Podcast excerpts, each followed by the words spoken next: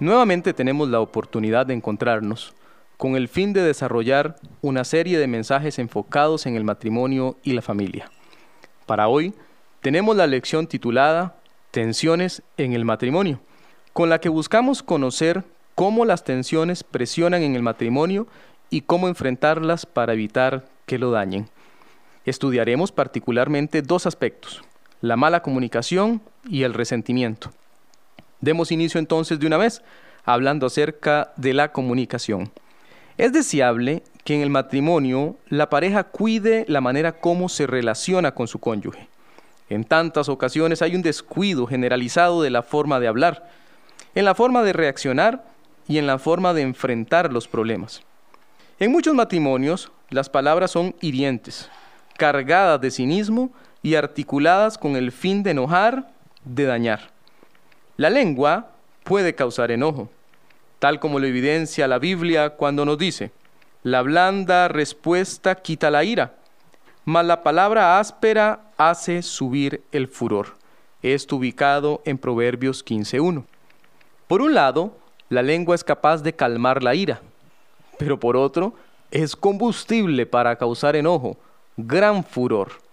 El tono con el que se habla, la manera como se dirigen las palabras, tiene mucho que ver con causar o no tensiones en el matrimonio.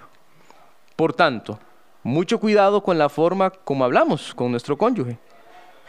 También, la lengua puede causar decepción, y nuevamente es la palabra de Dios la que da en el clavo.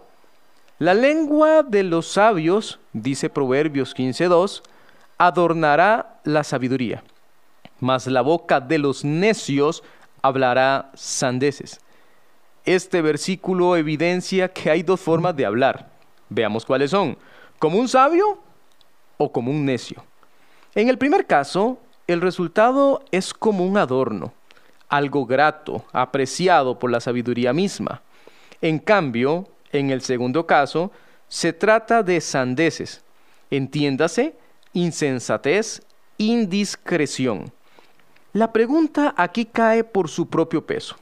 Regularmente, ¿cómo habla usted? ¿Como un necio o como un sabio? Cuidado con ser un necio o una necia, porque la palabra en su boca puede causar mucho dolor. Permítame traer un poco de luz a esto último por medio de otro texto del Sagrado Libro. La lengua apacible es árbol de vida, mas la perversidad de ella es quebrantamiento de espíritu. Eso nos dice Proverbios 15:4. La porción lo que nos deja ver es que hay dos resultados dependiendo de la forma como se use la lengua al hablar. Si se hace de una forma apacible, calma, tranquila, se le compara entonces con un árbol lleno de vida. Es una forma de hablar que procura bendición para quien escucha. En contraposición, si se usa para hablar perversidades, se transforma en doloroso quebrantamiento de espíritu, en un dolor profundo. En resumen, es realmente importante la manera como nos comunicamos en el matrimonio, ya que puede ser una fuente de bendición o una de tensión.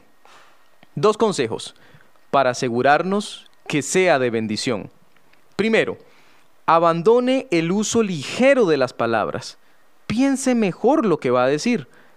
Observe, por favor, lo que el consejo bíblico ratifica. ¿Has visto hombre ligero en sus palabras?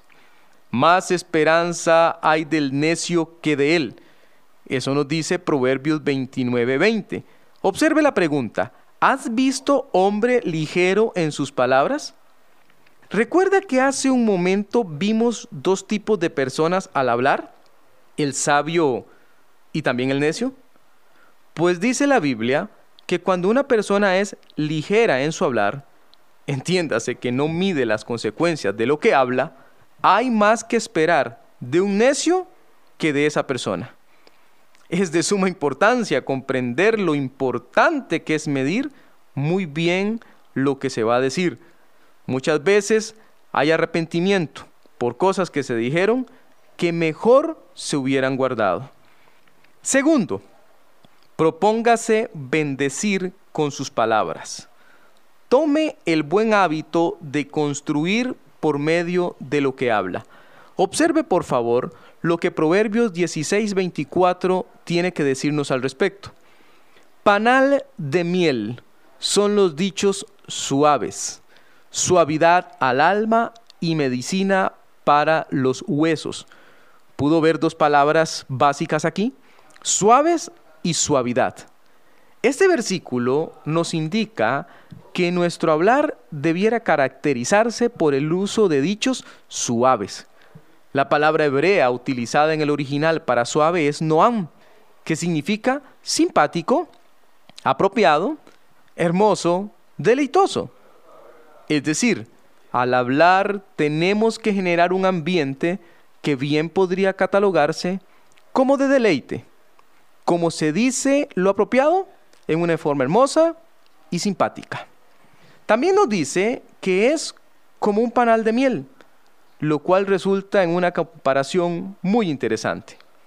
De la misma manera que la miel proporciona energía, debieran hacerlo nuestras palabras dirigidas a nuestra pareja. Que sean palabras de ánimo, un verdadero oasis en medio de las difíciles circunstancias del diario vivir. Por otra parte, de la misma forma que la miel favorece las defensas, deben nuestras palabras ser de fortaleza constante. Tienen que ser dirigidas con el propósito claro de preparar el matrimonio para los momentos futuros de tormenta. Créame, si no han llegado, esos momentos llegarán. Uno no se prepara para los desastres unas horas antes. Lo hace preventivamente con mucho tiempo, procurando evitar grandes pérdidas. Debe ser igual en el matrimonio. Y definitivamente la buena comunicación contribuye ampliamente. Una más. De la misma manera que la miel se usa para curar heridas y quemaduras, debieran nuestras palabras ser utilizadas para cerrar viejas heridas, para combatir con efectividad la formación de resentimiento, de odio y de amargura. Que sea nuestro hablar una real bendición en el matrimonio y la forma mejor de prevenir desastres, tensiones, preocupaciones y demás. Esto nos sirve, por cierto, perfectamente para introducir nuestra segunda fuente generadora de tensiones en el matrimonio, el resentimiento. Prestemos atención por un momento al peligroso ciclo que incluye el resentimiento y que dice como sigue. Primero, comienza con el enojo. Segundo, la ira. Tercero, el resentimiento. Cuarto, el odio. Quinto, la amargura. Se lo repito, enojo, ira, resentimiento, odio y amargura. Pareciera ser como una espiral que va empeorando a cada nivel. Da inicio con el enojo, que mal llevado produce ira, Observemos cómo lo plantea la Biblia en Salmos 37.8. Deja la ira y desecha el enojo. No te excites en manera alguna a hacer lo malo. ¿Lo ve? Hay un acompañamiento de la ira y el enojo que promueve hacer lo malo. Esa promoción en muchas ocasiones no es otra cosa que acciones carentes de cordura, de sensatez, con razón que también las Sagradas Escrituras en Proverbios 14, 18 nos dice, el que fácilmente se enoja hará locuras y el hombre perverso será aborrecido. Una persona llena de enojo se dejará llevar por la ira y hará cosas de las que muy posiblemente luego se va a arrepentir. Todavía dice más el versículo. Habla de volverse un perverso y realizar acciones que producen aborrecimiento. Es justamente ahí donde se encuentra, por decirlo así, el caldo de cultivo para que aumente el resentimiento. Ya que hay enojo y se le da espacio a la ira, se dicen cosas que nunca debieron ser dichas, provocando un ambiente donde no se dan soluciones a los problemas. Es en este punto donde da inicio el resentimiento, como una especie de aguas reposadas, quietas, pero con el potencial de amargarlo todo. Mire otra vez la advertencia bíblica. Eclesiastés 7:9. No te apresures en tu espíritu a enojarte, porque el enojo reposa en el seno de los necios. La palabra reposar significa descansar, establecerse, morar, quedarse. Es decir, no permita que el enojo se encone, como lo haría una herida abierta en el cuerpo y luego termine convirtiéndose en una peligrosa llaga. Todo ese enojo, toda la ira va produciendo odio, que a su vez agrava el conflicto. Otra vez, Proverbios 10:12, el odio despierta rencillas, pero el amor cubrirá todas las faltas. De la mano con el odio vienen problemas. Es como atizar constantemente el fuego, ¿puede imaginarlo? Cuando hay odio, también hay resentimiento y toda clase de problemas. Esta es una razón primordial del por qué en muchos matrimonios la convivencia diaria se transforma en un asunto conflictivo. Es un generador de tensiones continuas, en lugar de lo cual debería darse espacio al amor para cubrir todas las faltas. Porque después de todo, el resentimiento trae amargura y la amargura conlleva daño. Justo el salmista al hablar al respecto nos cuenta en Salmos 37, 21 su experiencia. Se llenó de amargura mi alma y en mi corazón sentía punzadas. Observe con detenimiento lo que pasa. Después del odio lo que llega es la amargura y ella lo llena todo. Gobierna la vida, las acciones, las emociones. Nada escapa a su control. Quizás esta es la razón por la que muchos matrimonios se encuentran tan mal. Se han amargado y todo lo que tocan lo amargan. Su matrimonio, su vida, su familia, su trabajo, su iglesia. No pierda de vista que el salmista habla de consecuencias. Indica que son como punzadas en el corazón. Hay un daño para todo el mundo con la amargura. Por favor, no lo pierda de vista. Por último, permítame remarcar tres consejos para tratar con el resentimiento en el matrimonio. Primero, confíe en Dios para mantener a raya su enojo. No le dé rienda suelta. No se permita licencia para dañar, para destruir con sus acciones y palabras. Más bien siga el consejo de la palabra de Dios en Proverbios 16:32 que nos dice, mejor es el que tarda en airarse que el fuerte, y el que se enseñorea de su espíritu que el que toma una ciudad. Habitúese a ser tardo para el enojo. Segundo, no se tome tan en serio todo lo que escucha. Muchas cosas son dichas al calor del enojo, cosas que no se dirían cuando se está calmado.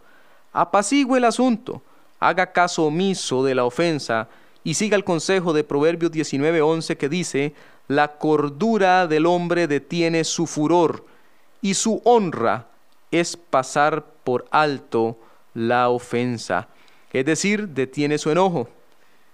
No se deje dominar, confíe en Dios y niéguese la posibilidad de guardar rencor debido a la ofensa. Tercero, perdone. Déjeme decirle que es la única vía de liberación. Muchos matrimonios son esclavos del odio, esclavos del resentimiento y esclavos de la amargura. Simplemente no se deciden a dejar atrás y perdonar. Tal vez es porque ignoran el consejo bíblico. El que comienza la discordia es como quien suelta las aguas. Deja, pues, la contienda antes que se enrede, dice Proverbios 17, 14. Dejar la discordia atrás, dejar la contienda para que no haya ningún enredo. No se enrede entonces, perdone para limpiar su matrimonio y de paso librarlo de las garras de la amargura. Hay tensiones en el matrimonio, eso ya lo sabemos, pero es posible combatirlas siempre confiando en el Señor.